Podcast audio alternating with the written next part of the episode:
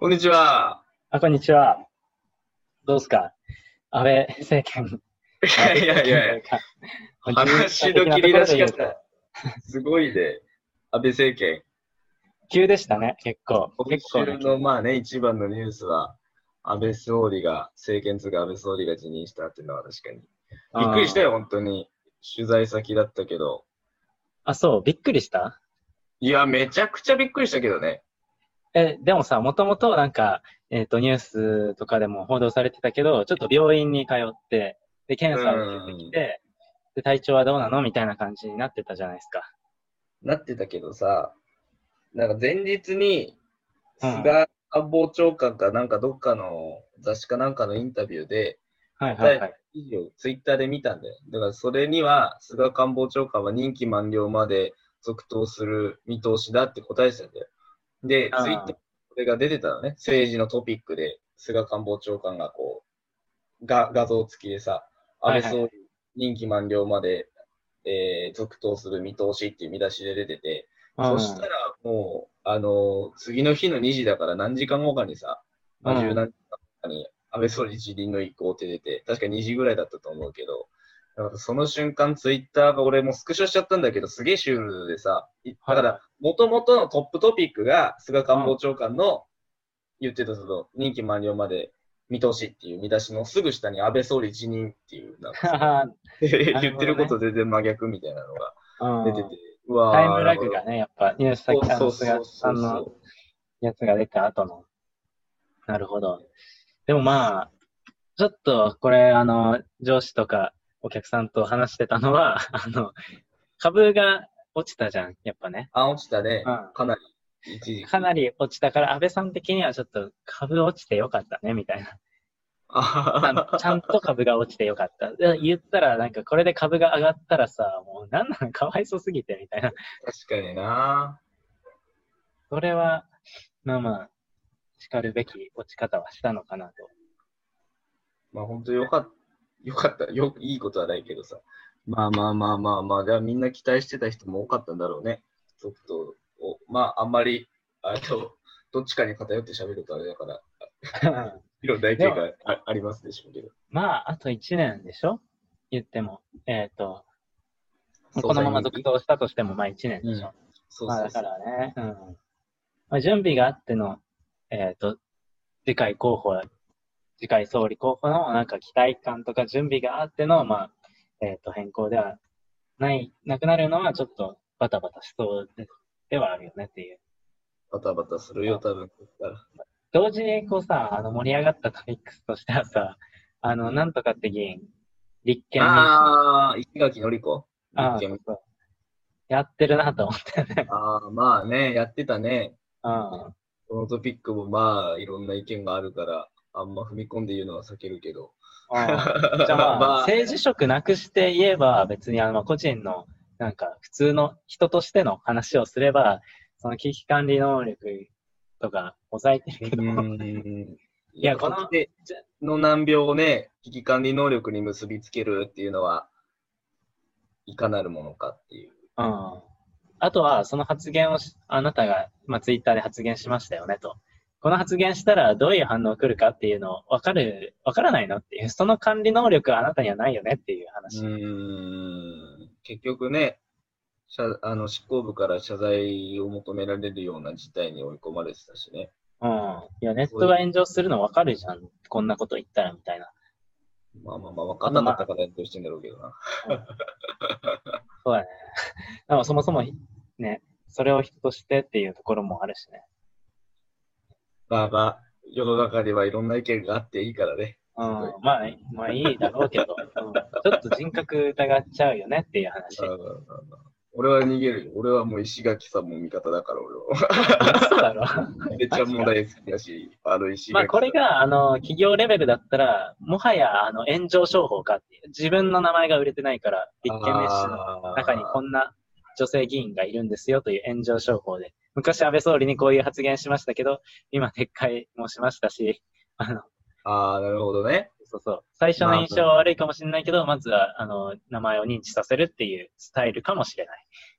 もうみんな仲良くすればいいんだよ、もう。あの、議員みんなであの、あれやったらいいと思う。王様ゲームとかやったらいいと思う。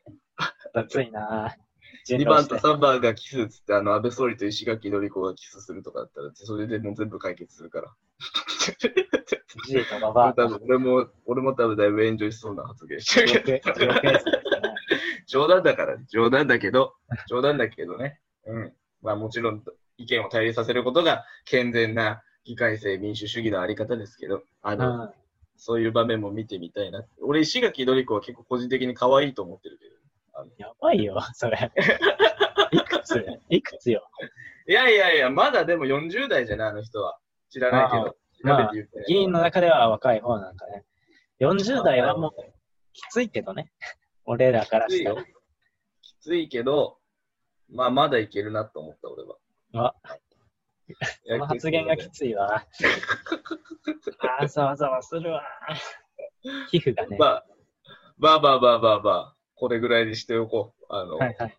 これ以上言うとなんか大変なことですまあ、今後どうなるかだよね、総理大臣候補が。あー菅さんも出るだろうし、まあ、無難に、無難というかまあ、順当に岸田さんも立候補して、石破さんも立候補してっていう流れなのかな、やっぱり。うん。えっ、と、そんな感じだよ。そんな感じ。そんな感じ、そんな感じ。まあ、菅さんがいいと個人的には思っちゃうけどな。まあ、菅さんになるんじゃないかななんて思ってるけど。いいというか、なんというまか。派閥というか、あの、まあ、後押ししてる人数も多いだろうしね。うん。だって石破さんの味方少ないし。そうそうそうそうそう。しかも今回、まあ今後流れどうなるかちょっとまた、さっき報道見てたらわかんないなと思ったけど、ほら、うん。でも総裁選って自民党の党員もさ、あの一般の党員、いわゆる議員じゃない自民党支援しますっていう一般人も投票できるんだよ、制度的に。うん総裁選って。だから、一般の国民とか、まあ自民党の党員に限ってだけど、その人でも一応総裁を選ぶ権利があったんだけど、今回は簡略化してやるから、あのー党員、党友の投票はなしっていう方向で今動いてるのね。だから、うんはい。ほとんど議員、ほとんどが議員の投票で決まる。だからより派閥でも固まってきちゃう。石破さんが有利になるとすれば、やっぱり国民受けは結構いいって言われてて、うん。この党員の投票があれば石破さんも全然あり得るって言われてるけどね。うん。安倍政権をぶっ壊すってね。言ってたもんね。だから、立花みたいな。まあ、そうだね。まあまあまあ。誰になってもね、とりあえず、この難局を乗り切れるように、切に願うばかりです。私は、一国民として。おお いい立場につくじゃん。結局、最終的にも。結局は。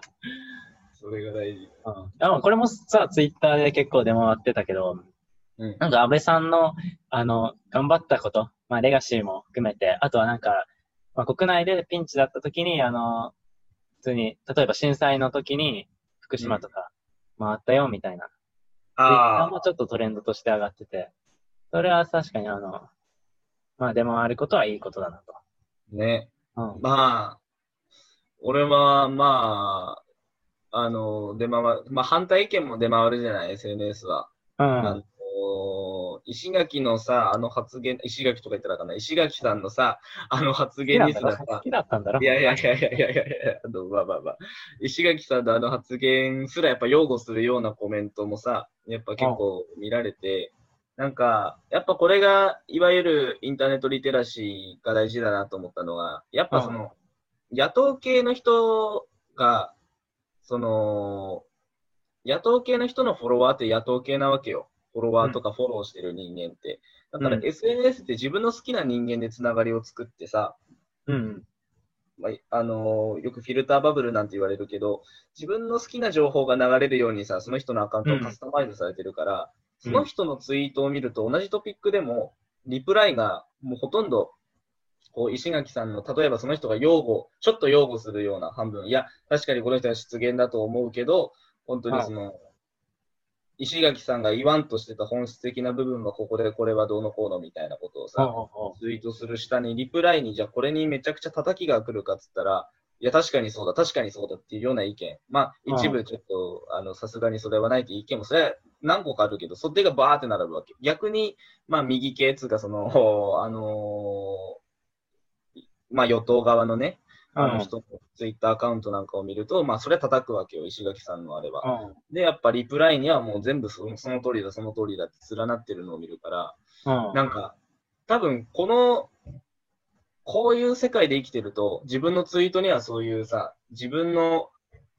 何千ってフォロワーがいたらさ、何千がこれぐらいリプライを連ねてるのがやっぱり全部同じような経路になってきて、なんか民意を得てるって勘違いするんだろうなとは思ったんだよ。その、ああ、る意味それは個人的に中立的にこう、ああえてちょっとこれ、このアカウントはこの色だな、このアカウントはこの色だな、しかもそれは著名人じゃなくて、一般人とか大学教授とかをちょっと見てみたんだけど、すごいやっぱそれは面白い現象だし、顕著だなと。なんか、うん。うん、なんか、ある意味こういうのがないのよ。この一つの意見に対して、もう半々で、例えばリプライが、リプライに、その、そのツイートの下にぶら下がってるリプライが、どっちもこう拮抗してるっていうのが全然ないのよ、あんまり。もう。ああ特に政治とか政治家とかはそういう傾向になりづらいと。そうそうそうそうそうそう。一般企業の社長とかだったら、まあある程度いろんな人も見るけれども、見てあのリプライも送るけれども、政治家とかはそもそも派閥っていうものが、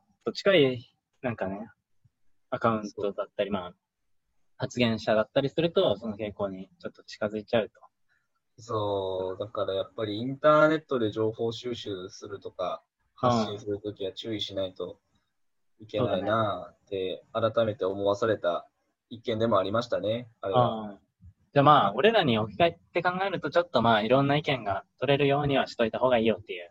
いやー、絶対そう、絶対そう。やっぱ偏りすぎちゃうと、変な妄想に取りつかれるなとも思うから、あうん。のうん。どっちにも極端によると大変だから、右にしろ、左にしろ。うん。あ、友人君は極左なんだっけ？違うわ。極左だったらもう俺今頃もう安倍ちゃんのお腹のことボコボコにしてると思う。極左だったらもう、そんなことない。極左じゃないよ、あんまり。まあまあ、あの、中立中立。スイス。俺はスイスだから。スイス。あ中永立を表したかった。まあ、まあこのあたりにして、これぐらいに今日はして。早速、あの、コーナーをいくつかやっていきますか。しゃあ 何や、そのテンション。じゃあ、本日も第2回ですけれども、商談でランジ。あ、これ、いつも買うだな。ってさっきこれいつも買うな。ねえ練習でも噛んでたけど。それな、それ、本当 この言葉が良くないのかな？いやいやそんなこと言うなよ。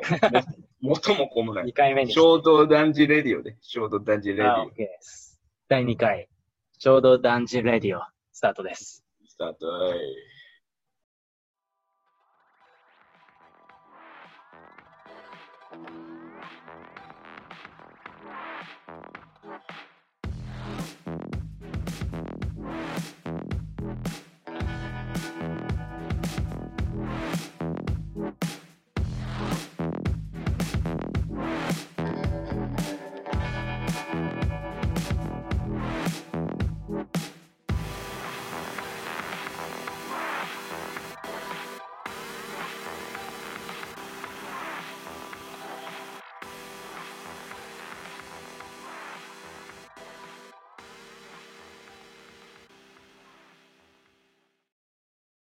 新四字熟語コーナー、ミニコーナースタート。はい、えーということで、まあ今回からまあコーナーをスタートしていく。で、まあ今回は 2, 2つのコーナーをやるんだけど、その、もう一つ目として新四字熟語コーナーをスタートします。で、これはい第1回にもね、ちょっと説明はしたけれども、どんなコーナーでしたっけ？えーっと、新四字熟語。まあ、これはちょっとモチーフになってるというか、元、元にしたのは、又吉さんの、はい。私の敬愛する、又吉直樹又先生。吉直樹先生の本を元にして、はい。四字熟語を新しく作るっていうような本がね、まあ、又吉さんがもともとそういう本をまとめてるんですけど、まあ、僕らもそれにあやかって、ちょっと自分たちでも四字熟語を作ってみよう。こういう状況はこういう4文字でまとめられるんじゃないか。で、実際こういうことあるよねっていうことを共有しながら、あの、トークを広げていくというかね、そんな感じそうそうそうそうそう。ねあるあるみたいなところから、あとは、ああ、それちょっとわかるかも、みたいなのを表せられたら、ちょっと素敵やんって。いやいや、島田紳介っすな。島田介っす敵やんはずっと使っていきますけど。じゃあ、一回、まあ、一つずつ発表していくというスタイルで、今回からスタートしていきます。で、今回、わかりやすいのからいきますかね。一つ目、故郷赤面。故郷赤面。うん。漢字イメージでいきます。ふるさとの赤い面。あそうそうそうそうそう、その通り。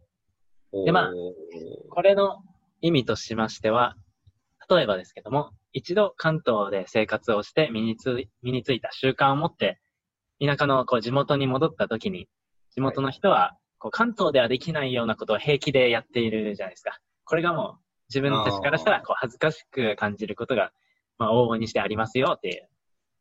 なるほどね。うん。なるほど、なるほど。そうそう。単純に、俺らが田舎者で関東出ました。都会に出てきました。で、なんか、俺が、なんか、恥ずかしいことをやったとかではなく、あ一度その習慣がついた、うん。自分たちが戻った時に感じることも結構あるんじゃないですかっていう。アーバンマッツが戻った時に、関東に戻った時に感じると。友人はあんまそういうのはない。そうだよね。ちょっとこれな、事前にも打ち合わせした時にも言ってあんまりな、あんまりね。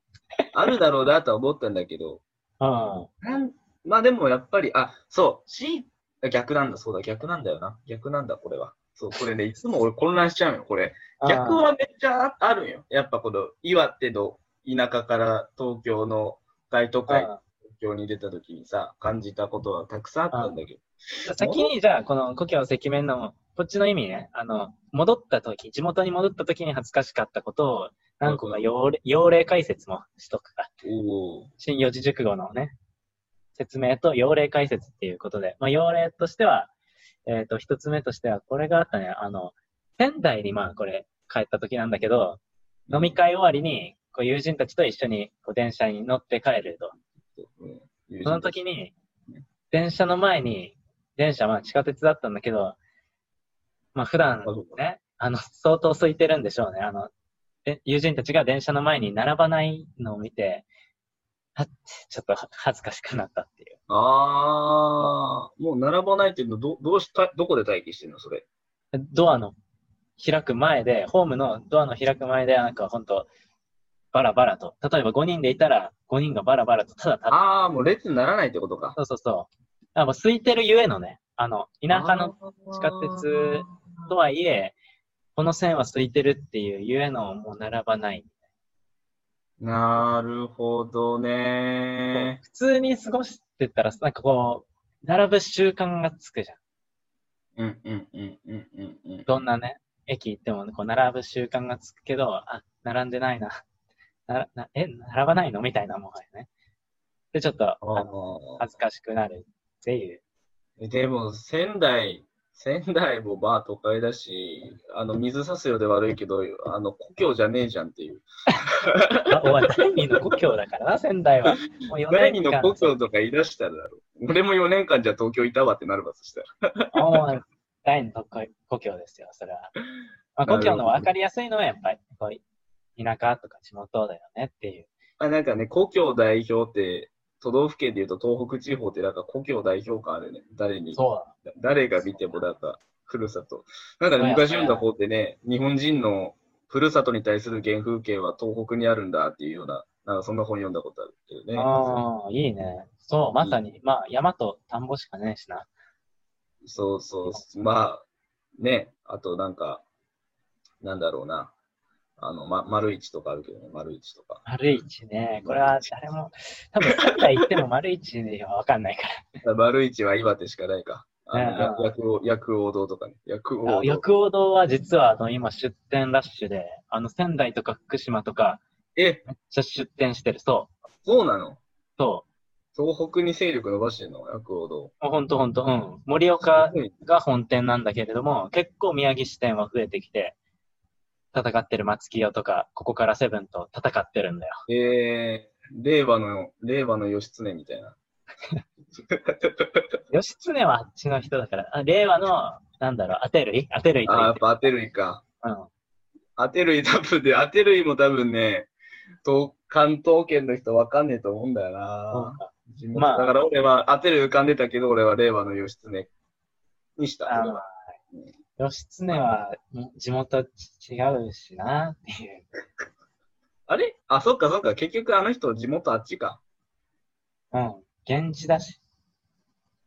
じゃあ、か。あの、こう、サラブレッドを出したいよね。岩手、岩手のサラブレッドの、例えば安倍氏とかね、はいはい。藤原、欧州藤原氏みたいあな。あ、この話 わかんなすぎるだろかいうぶだいぶそれたね。だいぶそれたね。うん。あ俺もう一個あんだよね、あの、故郷赤面エピ。多いな、お前。うん。ある、ある。これね、多分共感してもらえるとは思うんだけど、うん。ま岩手に帰りましたと。おお、故郷だね、いよいよ。また電車の話なんだけど、電車好きだな。そうそうそう。あの、まあ、せっかくだからまあ、母親も連れて、ああと妹も連れてたから。だから、まあ一緒に買い物に行ってあげるみたいな。まあ、行ってあげると言ったら失礼だね、自分の親に。まあ一緒に買い物に行く、あれがありましたと。親孝行ね、親孝行。うん、そうそう。で、電車に乗るじゃないですか。でまあ。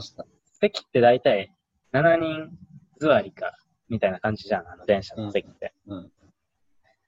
なんか、まあ、俺が座ります。うんで、まあ、席もう一個あって、母親が座ります。で、妹は、まあ、私はいいよ、みたいな感じで、まあ、そうそう。で、結局、あの、まあ、それで7人か席が埋まってたんだけど、うんうんうんうん。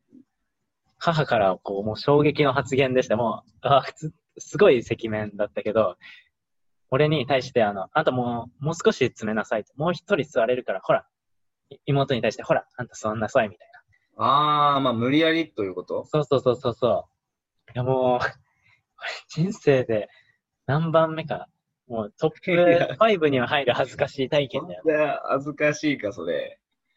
まあでも。元春は何？母と密着しなきゃいけないわけ、それは。要は。まあ密着するのは別に構わないんだけど、そのね、周りが7人席という常識があるわけじゃん。その中で母親がもう少し詰めなさい。ああ。そんなこと、まず、無理にしてまで妹を座らせる、その、なん、何？その常識の範疇にある発言というか、あ範疇の外にある発言というか。それは果たしてどうなの故郷、故郷ならではなのか。でもあれか。都都内でさ、7人故席の習慣というよりは、故郷に帰った時に感じる恥ずかしさっていう定義なのね。じゃあ。じゃあこれ、うん、そう、そう、故郷に帰った時じゃないとそういうことって起こり得なくないっていう話。はいはいはい。いやでも、きっと松戸母親は、東京に住んでても同じことをするんじゃない？それは。初めの2回目ぐらいまではね、多分。ああ、それも込みで、あの、故郷に帰った時というよりも、故郷で暮らしてる人、まあ、故郷にいる人がやってる行為として、俺が帰ってきた時に恥ずかしいとか、はいそういう人に俺が会った時に恥ずかしいっていう体験はあるよ、あるんじゃないかなっていう。なるほど。なるほどですね。うん恥ずかしかったよ、もあったかなう。だからまあまあまあ、あちょっと趣旨違うよ。これうん若干趣旨違うわ。うん。若干趣旨が違ってるけど、まあ、故郷に帰った時に恥かいたっちゃ恥かいたんだけど、うん、それ聞きたいわ。。あのーで故郷のローカル線に乗ったんだよ。あの、一ノ関まで行くからさ、一ノ関に行く用事があったというか、まあ家族の用事であったんで、一ノ関って言えっ、てもわか。盛岡から、えっ、と、一ノ関という、だいたい電車で1まあ時間半ぐらいの電車に乗るっていうまあね、県南の方に南下していくっていう結構長い電車でさ、まあローカル線で JR でもない、あのー確かそう、JR じゃないんだ、あれ。JR だったかな？まあ忘れちゃったけど、あの、一関、一関市からさらになんか、あのーもっともっと南下して、まああのこれね、ほんと地元しかわかんないと思うけど、大東町ってとこまで行ったんだよ。で、そまあ、の時、言ったら、あの、宮城と、えっ、と、岩手の県境近くまで行ったっていうそうそうそうそうそう、はいは結構ね、南下してって、まあ本当にだから、人もね、住んでる人も少ない岩手の本当ど田舎の町に行くから、はいはいはい。あのー乗って、まあ電車乗って、まあ電車も結構待って何本もないからね、まあ、そんな状況で電車乗っててさ、で、なんていうんかな、あのー関東に住んでる人とか、全く、もしかしたら、生まれてから関東の人知らないかもしれないんだけど、なんつうんだろう、この、切符ですらないのわかるかな？このワンマン、あの、バスと同じ感じでさ、なんか払うやつ。なんていうの、この、電車の先頭でお金を払うんだよ。ああ、あの、入り口は、あの、電車の先頭だけ開けて、そうそうそうそうそうそうそう。あ、まあ、切符はあんのか。切符見せてそのお金払うのかな。忘れたけどさ。だからその。ってるんでしょ。だからお金払うっていうより、まあ、改札でのどうこうするんじゃなくて、あの、電車の一番先頭まで歩いてって、切符渡すなり、チェックしてもらうみたいな。そうそうそうそうそう。うん。で、確かでもで、電車の先頭でね、お金を払わなきゃいけなかったんで、その時は。俺ももうどういうあれ、仕組みだったか忘れちゃったんだけど、そうだったんだよ、あの時は。うん、で、あのー財布見たらさ、現金がなくて、うん。あのー俺、 Suicaで来てたのよ。その、東京から乗って、で、やべえと思って、はい現金ないってなって、でも、確実に降りた駅では現金を払わなきゃいけない状況なわけ。でも俺は電車乗ってるのも。うん。だから、もうどうしようってなってさ、 Suicaだし、Suicaしかないのよ。俺の持ってるお金が今。うん。あとクレジットカードとかはあるけどさ。はいまあ、東京の感覚だと交通系マネーがあればどうにでもなるじゃんか。うん。で、途中でそれ気づいてめちゃくちゃ青ざめて、で、どうしようと思って、まあでももう駅行くしかないわなと思って、駅行って、で、みんなさ、もうそこの地元の子たちだから、高校生とかも何人かいて、もうこんななんかパスかなんか、やっぱ定期かなんか買ってんだろうね。うんパパパパ見せていくわけよ。でもその、うんワンマンの一番先頭にいるさ、やっぱ車掌さんは全部それをチェックしてるからさ、俺もさすがにそれに紛れるわけにいかないじゃん。無賃乗車わけだから。うんだからまあ、こういう人も中にはいるよなと思って、何かしら対策があるんじゃないかと思って、あの、うんスイスイカなんですけど、いけますかって言ったら、うん。めちゃくちゃびっくりされて、え？みたいな。うん。いや、無理だよって言われて、いうんや、でも現金なくて、みたいな。いや、え？みたいな感じになっちゃって、結構さ、ちょっと、人はまあ若干降りて少なかったけどさ、まだ終点でもないから残ってる人もいるし、うんいや、あれ終点だったかな？ちょっとやりとりがあったんだな。あれ多分終点だったんだ。そう。終点だからそこまでやりとりできたんだな。で、まあなんかその、もう、じゃあどれぐらい持ってんのって言われて、うん。ほんと小銭よ。100円あったかなって感じだったんだけど。なんかそんな小銭で動いてたの？それも面白いな。それが、それが全ての敗因なんだけど、うん。これしかないんですけど、みたいな感じで。で、まあ50円玉かなんか渡して、うん。次から、し次から気をつけなきゃダメだよってこう、あの、あお兄さんがあったかいね方言で言われて、そのまま赤面しながら、あの、走って、 Suica握りしめて、あの、なんとかで、あの、着いたっていうことがあって、それはでもやっぱ恥ずかしかったね、あれは。ああ、ちょっと。俺が、俺が恥ずいんだけど。うん。違った方向の恥ずかしさ、恥ずかしい体験だったね。いや、それ聞いての感想としましては、なんか、お前染まったなぁ、男会に染まったなぁっていう感じですわ。いやいやいやいやいやいやいや故郷愛がある俺としてはね、うん、ほんと。よく言うわ、お前。恥ずかしい。うん、そう。少ないいやわ。、でも絶対起きるよ。そういう、あれは絶対起きると思う。あの、あれは、そうだわ。だってこれからキャッシュレスとかって言われてる時にさ、小銭なきゃ、あんな恥ずかしい思いするなんて。どうする？もう岩手だ。盛岡だって Suica導入されてないんだもんね。いや、されたされた。この間、確か。いや、されてないよ。いや、盛岡はね、されたような気がした。あの、違かったらごめんだけど、あうの、んされた気がしたよ。あ、そうか。でも、確か盛岡以外はほぼ使えないんだよな。盛岡なかったかもね。まあでもとりあえず使えないんだよな、はい本当に。だっての駅は。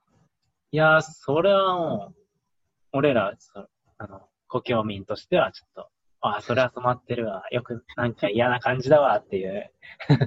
よく考えたらそうだな。もう別にその駅に限らず、岩手中どこでも小銭使わないから積んでたんだよな。そうそうでもだからその制度がさ、その多分ローカル線独特すぎて、最後のだからさ、電車降りるときにお金払う制度っていうのが、やっぱ独特すぎたんよ。まだ切符買う券売機があるような駅だったらさ、あ、小銭ないってなって多分駅で ATM かなんかあればさ、まあ一ノ関駅でっかい駅だし、あの、ATM もあったから、うん。そこで対応できたはずだったんよ。ただなんか乗れちゃう新幹線から、東京から多分一ノ関で降りて、 Suicaで出てくるじゃん。そう、一ノ関は 乗れるんだよね、確か。そうそうそう、乗れちゃう。あそうだから、だからああいう仕組みなんだよ、確か。むずい仕組みになっとるな。めんどくさいんだよ、あれ。まあ、移行期のね、難しさだよね、そりゃ。そうそうそうそうそうそうそうそう。いやー、まあ、下調べしてね、俺も結構、本当思いつきで動いちゃうタイプだからさ。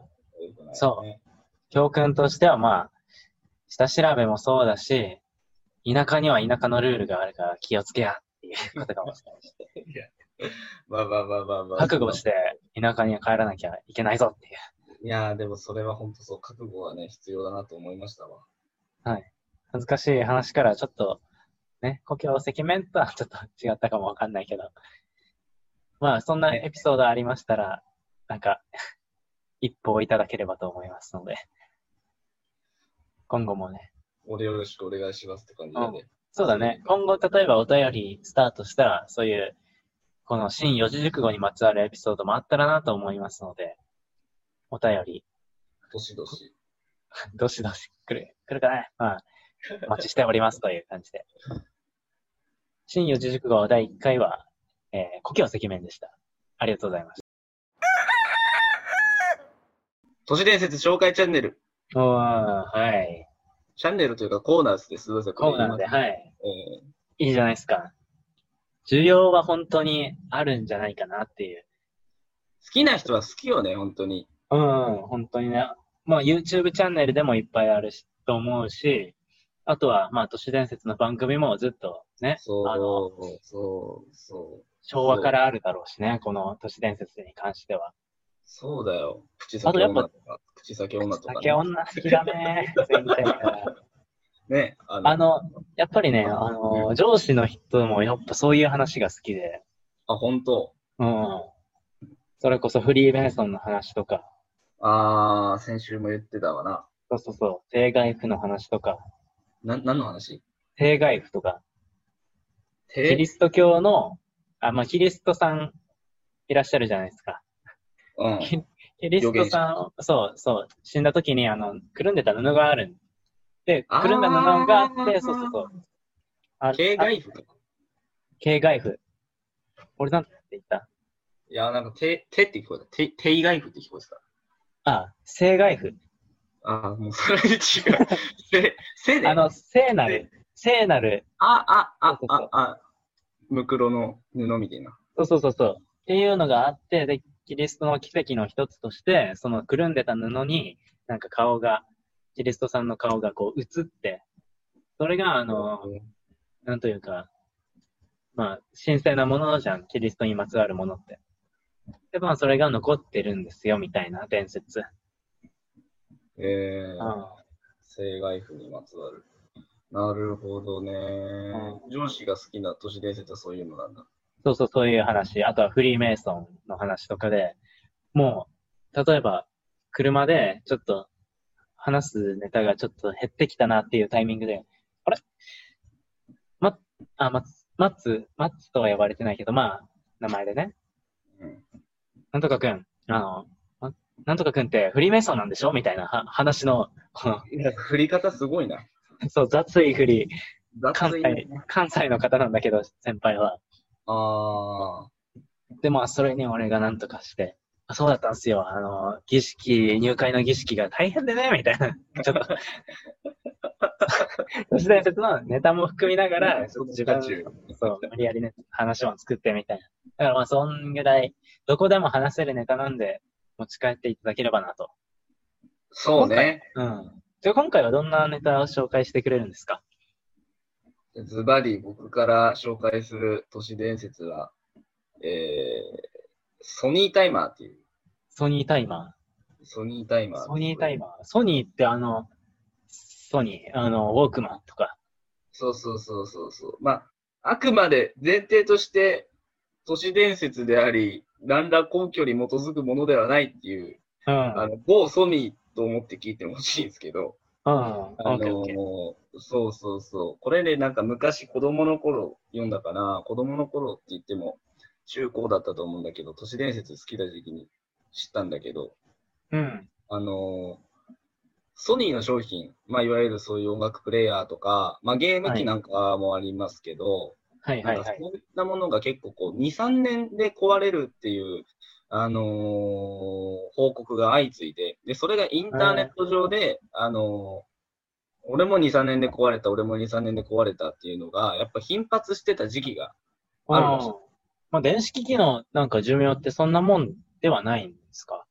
そもそも。そう、だから、それが肝で、その、はい。ソニーは、そこからこの2、3年で壊れるってことが頻発ね、して言われるようになったから、そこから、もしかしたらソニーは、あのー自分たちの作った商品にあえて、こう2、はい3年で故障するような仕組みを仕組んであるんじゃないか。で、何が狙いかって言えば、2、3年で壊れれば、大体それで商品がアップグレードされてるんですよ。そうはいは新しいゲーム機にしても、まあちょっとゲーム機は2、3年じゃない気もしますけど、しうんあのー何にしてもその、ちょっとね、上位交換、上位交換の商品が出てたりとか、あのーいいものが出てたりするから、それでより大きいこの消費喚起というかね、自社製品の消費喚起を狙って、2、3年で壊れるような仕組みを、あのー仕組んでるんじゃないかっていう都市伝説が。なるほど。新商品が出たら、そっちにまあ、古い商品からこう流れてくるように、もう、あらかじめそのスパンっていうのは、こう決めて。壊れるようにもしてると。それが2、3なるほどね。年だったか忘れたんですけど、あの、忘れてるんだけど、確かでもそのスパンがあって、あのーそれを重ねた、ただ単に壊れるだけだったら多分良くないと思う。それはだって商品がさ、あのーなんて言うんだろう。長く使えるイヤホンがあるんだったら長く使えるイヤホンになった方がいいと思うんですけど、それをあえて自分の会社で2、3年で超えることで、そのタイミングで新しい商品を出すっていうのが、ある意味肝になってるというか、で、はい。大体みんなそれで新しいの出てるときに、あのね、今もハイレゾだっけ？なんかそんなんだよね。なんか音質がめちゃくちゃいい。まあ今というか、だいぶ昔から入れるのがあるけど、毎回ね、うん毎度なんかちょっと良い、毎度なんかそういう、なのか。うんめちゃくちゃ売り出すじゃないですか。それに、うんそれでね、結構売り出し方も結構センセーショナルな感じだし、で、さらに自分の持ってたものも壊れれば、まあそっち買おうかなっていうふうに、こう、消費者行動をコントロールしてるんじゃないかっていう。なるほど、なるほど。確かに、て、こんぐらい、なんか技術がね、進化した時代だったら、うん。その壊れないものを作れるはずではあるよね。例えば、いやそうそう。20年前からそれが同じスパンで繰り返されてるんだとしたら、例えば3年なら3年でこうずっと繰り返されてるんだったら、その6回回っていく、まあ、7回回っていく、その20年の間で、その壊れないようにする、壊れないようにするその期間っていうのは長くできるはずだよね。例えば5年持つもの、6年持つものっていうのは作れるはずなんだよね。そう。それにもかかわらず、同じようなスパンでどんどん、まあ、新しい新商品も出るし、不具合も必ず起こると。うん。あでも本当にそうよね。それで今、元あるのは、まあ元のちょっとあのカットしてもいいんだけど、マットの話聞いてて思ったんだけど、あのーソ、ソニーに別に限った話じゃなくてさ、はい。これはさ、さっきのは本当にある意味全然根拠もないというか、その都市伝説っちゃ、都市伝説っちゃ都市伝説だけどさ、はい事実アップルの iPhone とかもさ、結局3年4年経てば新モデルが出てさ、で、OS もどんどんどんどんアップグレードして追いつかなくなるじゃんか。うん。なんか、そういう仕組みっていうのはなんかやっぱり感じちゃうよね。まあ、なんていうか、今すごい浅はかに論じてるけど、それはあの、感じちゃうよね。うん。なんか、その、なんていうの？周り、まあ、携帯の話だけではないから、結局その、4G が 5G になったり、それに対応しなきゃいけなかったりとか、いろんな周辺のあれはあるにしても、結局なんか特にね、また俺、ソニータイマーからちょっとずれてるけど、携帯業界とかはさ、はいはい。ここだよ。もうなくてはならないもんだしさ、もうインフラに近いと思うんだよ、携帯なんて俺。うん。まあ身体の一部だと、もう考えね。そうそうそう。で、携帯会社なんてさ、あの、何社しかないじゃない？はいはいはい。そんなたくさん競って作ってるわけでもないからさ、うん結構もうコントロール下にあるような、なんていうか、その、特定の会社の思惑でコントロールできちゃうようなところもあるんじゃないかなって思ったり、まあこんなところからもきっと都市伝説は生まれていくんでしょうけど、うん そうそうそうそう、いろいろ感じちゃうよね、そういうスパンでどんどんどんどんアップグレードしていく。まあ実際、それで、まあ助かってるんですけど。まあ、それと逆行するようって、あれ、申し訳ない話なんだけど、俺、ウォークマン、ああ。ウォークマンずっと使ってんだこれ高校2年生の時に買い替えて新しいの買ったんだけど、今も同じものを使っているって言われます。なんでただ、あかの、ソニータイマーの不発だったりする。あ、これ、うんその都市伝説の LINE からすると、逆に珍しいパターンかもしれないね。全然もう、全然、全然もう強すぎるね、それは。うん。多分、ソニータイマー取られてるの、きっとね。そう。制約ない。制約ないから頑張ってるわ。何年目だろう？ね、やっぱソニータイマーなんていうのも、こんな紹介しといてこんなこと言っちゃうのも興ざめかもしれないけど、これやっぱいる背景には、インターネットがこう発達し始めてさ、2ちゃんとかさ、結構これ昔の都市伝説なんですよ、意外に。はいはいはい。そう、あんま聞いたことないかもしれないけど、それこそ俺が、まあ、だって中学生って言ったってもう10年ぐらい前だからね、俺。中学生だったら。あ、その時の都市伝説ってことそうそうそうそう、結構古いんよ。ああ、なるほどね。に書いてなったと思うけど。でもあの、関明夫の本に書いて、関明夫の本に書いてたんだけど。あ、そうなのね。うんでも背景を多分考えると、それこそインターネットとかでさ、あの、まあ、2ちゃんも結構それより前からあったけど、でもまだ出て数年だったと思うんだよ。2010年ぐらいだったら多分。うんうんその時にみんながさ、掲示板でこういろいろ、なんていうか、意見が交換できるようになって、まあやっぱなんだかんだ物って壊れるじゃない ?2、3年で。うん。うん。そういう人が書き込んで、で、別の人も、あ、俺も壊れたって書き込んで、そういうなんか、そういう、その意見だけ見るからさ、自分たちも。だって自分でも検索するんじゃん。ソニー2、ああ3年壊れるとかで検索して、それでなんか出来上がったと都市伝説なんじゃないかって今。ああ、なるほどね。ネットで広まってった。ものがね。さっきの話ともちょっと、ね、政治の話とも同じだけど、ねなんか自分が調べた、なんか関心があるものっていうのは、その人が見たら同じ意見が、あいっぱいあるんだなって感じちゃうしね。そうそうそうそうそう。まあだから都市伝説なんてもうその、フィクションだと思って楽しむぐらいがね、結構僕はいい。もうまとめてきたね。ああいいね。まあ、でも、まあだって、なんか本当に根拠があってさ、もう、それはもう都市伝説じゃなくて、ただの報道だからね。あ、そうだね。うんいや、都市伝説はそんぐらいで。うん。うん、居酒。屋で、居酒屋で話す話ぐらいでいい。うん。いやー、なるほど。あー今回の都市伝説はソニータイマーということで。まあ、企業が絡んだような都市伝説ね確かに、企業もね、やっぱりね、何やってるかわからないところは、ね、消費者とか、うん。わからないことは多いから、それで言うと、なんか俺がこない、まあ、これももう1年前とかになるんだけども、うん。リクルートキャリアでやってるリクナビっていう新卒求人サイトがあって、で、これもなんか問題に、だいぶ問題になったけど、その、まあ、リクナビが新しい機能をリリースしましたと。で、企業さん向けに、企業の採用担当者さん向けにやっている機能の中で、うん。学生が、えっ、と、どんぐらい内定辞退してるか、辞退率みたいなのをこう、データベースとしてあるんだけども、それを企業に売ったのが問題になってて。あー、なんか出てたね、そんな報道ね。そうそうそう。あの、学生の、学生ってそんなのも知らないで使ってるわけじゃない。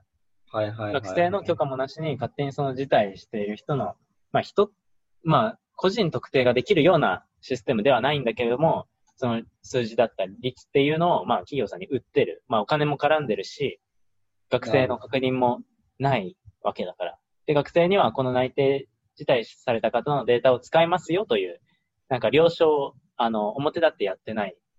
だから問題になった。だからあの、企業ってさ、大体あの、大きいところなんか、プライバシーマ、プライ、プライバシーマーク、うんうんうん。P マークってあるじゃん。あれも、あの、リクルートキャリアの親会社のリクルート、株式会社リクリクルートの P マークも剥奪されたっていう、結構、まあ、えー、あ、そうなんだそうそうそう。そんなね、本当に、プライバシーのかけらもない事件だから。えー、だから、その後ってやっぱりマイナビ？うんうん、マイナビの方がまた勢力。まあ二大巨頭だったんだけど、マイナビの方もガーンってね。信頼が上がったと。そうそうそうそう。まで、まあ表向きはなってるんだけど、これ普通に考えてったらさ、もともとマイナビとリクナビさ、二大巨頭で、機能とかシステムも同じようなのを使ってて、まあ学生の見やすさとかでちょっとマイナビが最近ガーンってきてたり、でもリクルートはあの昔からのお付き合いもあるし、その信頼っていうのもあって、ずっと続いて、うん。あの人気だったんだけど、そんぐらい同じ拮抗してる力があれば、マイナビも、その、表立って売ってはないけど、そのデータベースを活用しようともしてたんじゃないのかなっていう。なあ、まあ考えられなくはないよね。だから、その世界でもそのタイミングの悪さとかはあるよね。さ先手を打った方の、ちょっと、なんか当たりの強さっていうのも、どっかにはあるのかなっていう。確かに確かに。まあその二大巨頭で、まあ争ってて、逆にちょっとでも優位に立つために、あれしたのかもしれないしね。それが、えリクルートの方が。あ、そうだね。これはちょっと、際い判断かもしれない、際どい判断かもしれないけど、これ売ったら、まあ、採用担当者喜ぶんじゃないかみたいなのは、ちょっとある。うん絶対そうでしょ、それは。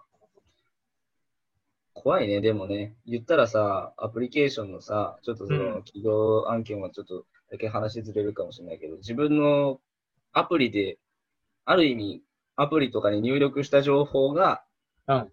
抜き取られてて、それが売られるわけでしょ？そうそうそうそなんか、まあ、自分の個人情報を直接売るっていうよりは、なんかその自分の行動をある意味データ化されて売られるわけでしょ？う。そうそうそうそそれ怖いよね。これがさ、まだリクルートのさ、どれ辞退したとかだったらいいけどさ、やっぱそういうふうに情報蓄積されてたらさ、Google のアプリで何検索したかとか見られて蓄積されて売られ、まあそんなことも結構さ、よく言うじゃない？ですか。人工知キーって能がそのまま、うん。そのね、前になってるけど。うん。マジで嫌だよな。俺めちゃくちゃだってな、なんか、あの、今ね、Google は広告をさ、人工知能が判断して、その人に合ったものを出すみたいなうん。話だけどめちゃくちゃたまになんか続けてエロ漫画の広告とか出るとなんか、お前 大丈夫かなと思う時あるもんね、俺ね。いや、それは、うん。それは Google が優秀だよ。いやいやいやいや、優秀なんだよ。本当に合わせてくれてる。本当に優しい。い そんなに、そんなに見てないけどね。いやや見るじゃん。まあ見るは見るわ、それは。それはね。あの、うん人並みには見るわ。うん。人並みを、もう、虚しく人なるわ。並みをしてるかどうかだけど。うんうん。はい。まあまあ人並み、絶対人並みです。なんだその自信は。でも、その、ただそれ嫌だったら、例えばクッキーの機能をオフにしとくとかね。ああ、なんかなんのか、そういうのが。うん。まああるよね。きっとね。あんまめんどくさくて調べてなかったけど。うん。まあでうんも学生も、まあ言ったら、リクナビ、マイナビないと就活できないっていう人ももちろんいるだろうし。まあ、それがほとんどでしょうね。うーん。だし、まあ今いろんな就活サイトも出てるけど、なんか就活サイトの選び方とか検索するともう15個ぐらいバーって出るから、えー、結局その人たちもさ、あの、リクルート出身とかね、元リクルート出身の人が、えっ、と、新しい採用システムとか採用サイトを立ち上げてるっていう、まあ会社を立ち上げてるっていう流れだから、結局まあ、同じようなシステム、まあみんなやってるんじゃないですか。まあそれを売るか売らないかだけの違いだったんじゃないかなっていうね。なるほど。そうそう。え、就活の時どういうのを使ってた？いや、もうほんとマイナビ、リクナビだわ。その二つを使ってやってたわ。なんだろあそうそう。俺らの世代ってそれと、あと、なんか朝学とかキャリタス？う。ああ、キャリタスはね、つかあの、見てた、一時期。うん。キャリタスもあの日系って言って、あの、昔からある、まあ、老舗が、まあ、名前変え変えてキャリタスにしてたんだけど、まあ、朝学とかもそうだし、うんでもね、最近、あの、若い子に話聞いた、若い子って言っても、2個下とか、うん。遠遠行集ですよ、遠行集。遠行しないでしょ、この24歳が。ええまあまあ、若い子に聞いたと。2個下。若い子に聞いたら、そう、就活の話を聞いたときに、あ、まあ、リクナビもそうですね。マイナビも使います。マイナビやっぱメイン使いますね。みたいな話と、あとは、みんなの就活。就活掲示板で民衆とか見たり、あとは、ダイヤモンド社のなんか就活、ダイヤモンド就活とか、就活会議とか見ます。ああ、そうなんや。うん。で、それの、なんでそれ使うの？マイナビだけじゃだから、リクナビとマイナビ大体載ってるから、そこで、なんか、決めないの？って聞いたときに、答えとして、なんか、今まで受かった、まあ、内定をもらった人の、あの、経歴書の書き方、履歴書の書き方とか、あと、えー職務経歴書じゃなくて、なんていう就活生の、新卒生、なんていうっけ。履歴書じゃなくて？えーっと、まあ、履歴書は履歴書なんだけど、あの、自己 PR とか、?ES とか？あ、そうそう、エントリーシートだエントリーシートの書き方が、もう載ってるんだって。この会社とか、このけ業界には、こういった書き方がいいですよっていうのが、えー、過去の内定者のデータをもとに、こう、例が載ってるんだって。で、それ見て ES 書き、書書けるから便利なんですよ、みたいな。えー、あーそれは強みなんだろうな、その。そうそう。どれだけな、民衆だか就活会議だかダイヤモンド就活だか忘れたけど、でもアイナビとかリクナビでは、まあもちろんちょっと例みたいなのは載ってるし、就活のやり方みたいなのもトピックスとかガンガン上げてたりするけども、あえてその、なんだろう、差別化じゃないという、まあ差別化うんうん差別化として、その ES の書き方に特化したサイトがあったんだっていうのを聞いて、変わってるな、時代はあって。変わってるなうんこの2年間ぐらいで。もうでももうこのさ、うん。就活生とさ、はい企業の間にこの、そういう、なんていうかな、そういう会社なんていうっけ、まとめて、リクルートとかマイナビの、そういう、ま求人広告。求人広告か、そういう会社があってさ、で、まあ、ここはもう、まあ、ある意味、間にあってさ、こうウィンウィンにやっていくわけだけど、なんかすごい、うん。なんか、いろいろ考えていくと、話ちょっとごめん、まとまってないんだけどさ、すごい、うんすごい攻防戦だよね。だってさ、この会社には、この書き方が合ってますっていう ES が示されてて、そこに当てはめて書いていくわけでしょ、個人が。そうそうそうそだからそれは、でもそれを見せられるわけでしょ、会社側は。う。うん、そ自分たちに刺さるような状態がさ、作られ、あらかじめ作られてもう出てくるわけでしょ。う。そうそうそうそう。でも結局みんながそれ使い出したらさ、みんなぐさぐさ刺さるから、それが平均値になって結局みたいなさ、なんかこれあの、元も子もないこと言ってんだけど、だから、その、まあ、それは企業のね、採用どれぐらい、やり始めてどれぐらいとかにもよるだろうけど、そろそろ採用担当者も飽きてきたんじゃないかなっていう。もう見てないでしょ。就活とは何なのかって思うよね。うん。本当にね。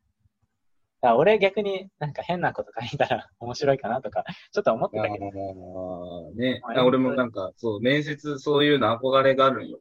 やっぱこう、みんながさ、こう、ES 対策とか、それこそそういう話を、その、こういうのが刺さるっていう書く中で、もうそいつのもうオリジナリティで、俺のオリジナリティで企業を、なんかさ、こう、心つかむみたいなのがすごい憧れがあって、うんこれ、就活とちょっと違うんだけど、面接の話をさ、高校から大学の進学の時にさ、うん高校の先生がさ、してくれた話があって、なんか、は面接で、東北大学の面接で受かった子の話みたいなうん。のがあったんだけど、まあその子もともと頭も良かったんだけど、その面接でなんかやっぱ聞かれることがさ、急にいろいろ聞かれるわけよ、やっぱり。はいはいはい。でその、多分その、俺の高校の先生が、多分持ってた子なんだろう、もともと。もともと持ってた子が、受かったその面接のエピソードみたいなのがあって、そのエピソードがさ、あなたの強みは何ですかっていう子。うん、絶対聞くね。うん。で、まあ大体みんなこう定型文があるじゃんか。でもその子で、その質問はさらにそれに続いて、なんかあなたの強みは何か、あの、ここで今アピールしてみてくださいみたいな感じだったよ。ちょっと幅があるわけよ。ただ言うこともできるし、何かもしかしたらすることもできるみたいな。でもその受かった子が言ったのはなんかもう即座に一つで、なんか、私はこの笑顔ですって言ってめちゃくちゃ笑顔で、あの、うん泣いてる。あの、それをニカってやって、それで受かったって話をさ、まあ、その先生の主観も絶対あるんだろうけどさ、うん。聞いて、それやってみたいなっていうのあるんだよ、俺で、だから。ああ、なるほどね。じゃあ次のあの転職活動の時はそれやってね。絶対。絶対やって、あの、俺にレポートをちょっと教えてちょうだい。それ聞きたいわ。でもそう、お今これ喋ってて思い出したけど、俺自分の大学のさ、推薦入試だったんだけどさ、面接の時にさ、ちょそれが俺どっかに頭にあったんよ。うんどっかにこういう、そういう一矢報いてやりたいみたいな、みんなと同じのは嫌だみたいなのがあったわけよ。まあ、あんま多分、普通に今まで喋ったことないと思うけど、あのーで、面接が、集団面接でこ、学生がうん。3人なのね。受験者が3人。で、はい。面接官が3人っていううんタイプで、で、まあ、一通り、まあ、一通り聞くようなこと聞かれたときに、最後にその面接官の人が、じゃあちょっと時間余っちゃったんで、みたいな。ちょっと力抜いて、ちょっと、あなたたちのちょっとその人となりを知りたいんで、みたいな。あうん。の、好きなテレビ番組を教えてくださいって言われて、あはいはい。俺最後だったらね、答えの。で、一人目が言ったのが、世界不思議発見だった子のね、あ世界不思議発見。あ、いいじでゃん。俺内心なんか高校3年生でさ、世界不思議発見好きなテレビ番組ですってあるかと思って。いや、あるでしょ。俺もいやまあまあ。いやいやいや俺はあんまり好きじゃなかったからさ、あ、そう。中古の何が面白いんだよって思ってたからさ。いやいや、あの怒られるぞ。でも2人目がやばかったよ。2人目の答えたばさ番組名がニュースゼロだったのよ。いや、ふニュースゼロだ。ったら、さすがにさ、なんでニュースゼロだったと思って、いや、好きな理由は聞かれてるわけよ、それぞれ。で、ニュースゼロはさ、なんか好きな理由、え、なんで好き、ニュースゼロが好きなの？ってそれ聞かれるわけじゃんか。キャスターが好きですって言って、なんだこいつと思ってさ。キャ。スターがんでもいいじゃねえかと思ったんだけど、で、まあ。もう、そう、なんでジャンルがニュースなのっていうところもそうそうそうそうそうなんかもうダメだよなと思って。で俺は一矢報いたいと思ってたから、はいはい。あの、俺はもう聞かれた瞬間に、あの、僕、あの、好きなテレビ番組は、あの、ちょっとアニメになっちゃうんですけど、みたいな。あの、ドラゴンボール Z が好きですって言ったよ。あの、で、なんで好きだろって言われて、俺はもうんうドラゴンボールは本当に前も先週も自己紹介好きって言ってるけど、どれだけ好きってことは温めてきてるから、はいはいはい。もうベジータっていうキャラクターがいて、みたいな。こいつがすごいこの生き方が、誇りが高くて、すごい惹かれてしまうんですよねって言ったら、その、めちゃくちゃ大爆笑してて、それでうん俺は多分大学受かったんじゃないかなって未だに思ってるっていう。本当かね。あ、でも笑ってくれたんだね。面接官。そうそうそう、めちゃくちゃ笑ってた。うんなんかしかもなんはいか、前置きとしてなんか、時間余っちゃったんで、聞く予定のなかったこれも聞きますみたいな、ちょっと。試験の余興みたいな雰囲気も出してたから、うんちょっと俺もそれで、まあ余興が本番っていうのはあるからね。そうそうそうそうそうそう。いやでも、でも笑ってくれたんだね。その、温めてきたネタで。いや、まあまあ、こんなこと聞かれると思ってないよ。そんなのでも、好きなテレビ番組何かってボーって考えたらドラゴンボール Z だったってだけなんだけど。うん。でも普段から、うん思ってたことを、心の内をね、あ明かせたし、あとは他の人とはちょっと違う路線で一矢報い報いた感じは報いた、報いた、報いた。俺は報いたと思ってる。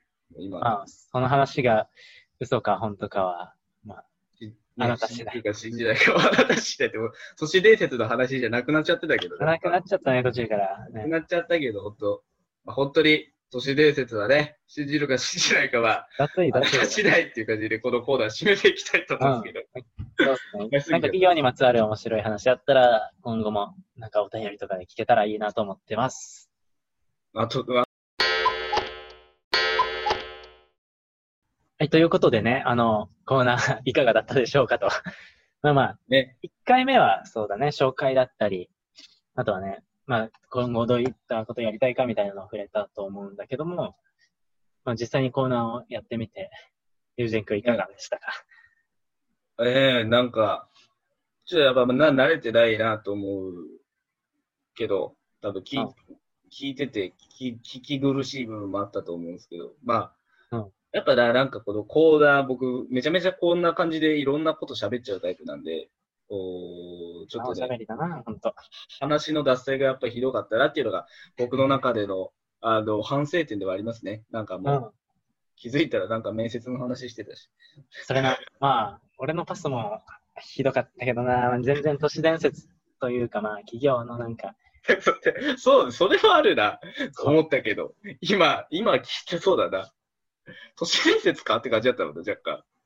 いや、怪しい考察だから、これはもう都市伝説。だって、これ、リクルートさんに聞かれたら、あ、これ全然あの根拠ないんで、都市伝説なんでって。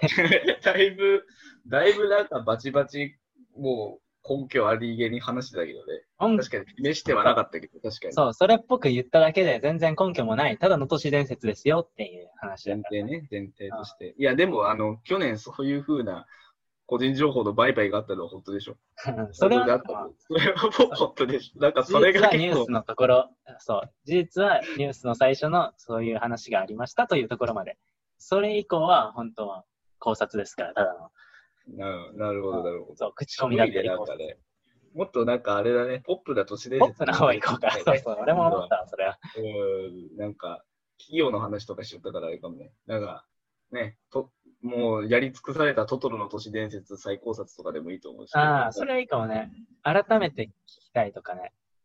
そうそうそ。そううそうそう。知らない人も全然いると思うしね、都市伝説でここから触れていきますみたいな人もいるかもわかんない。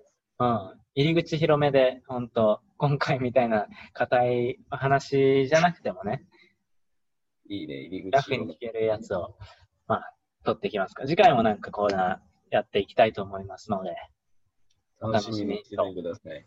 はい。聞いてくれてる人がいるかわからないですけど。それはまあ、徐々に、俺らが営業活動をすると。なんか、そうですね。聞聞いてくれそうな人、いた？ああ、まあまあまあ、某、某王くんしかまだ見つけてない。ああ、お大久くんかな。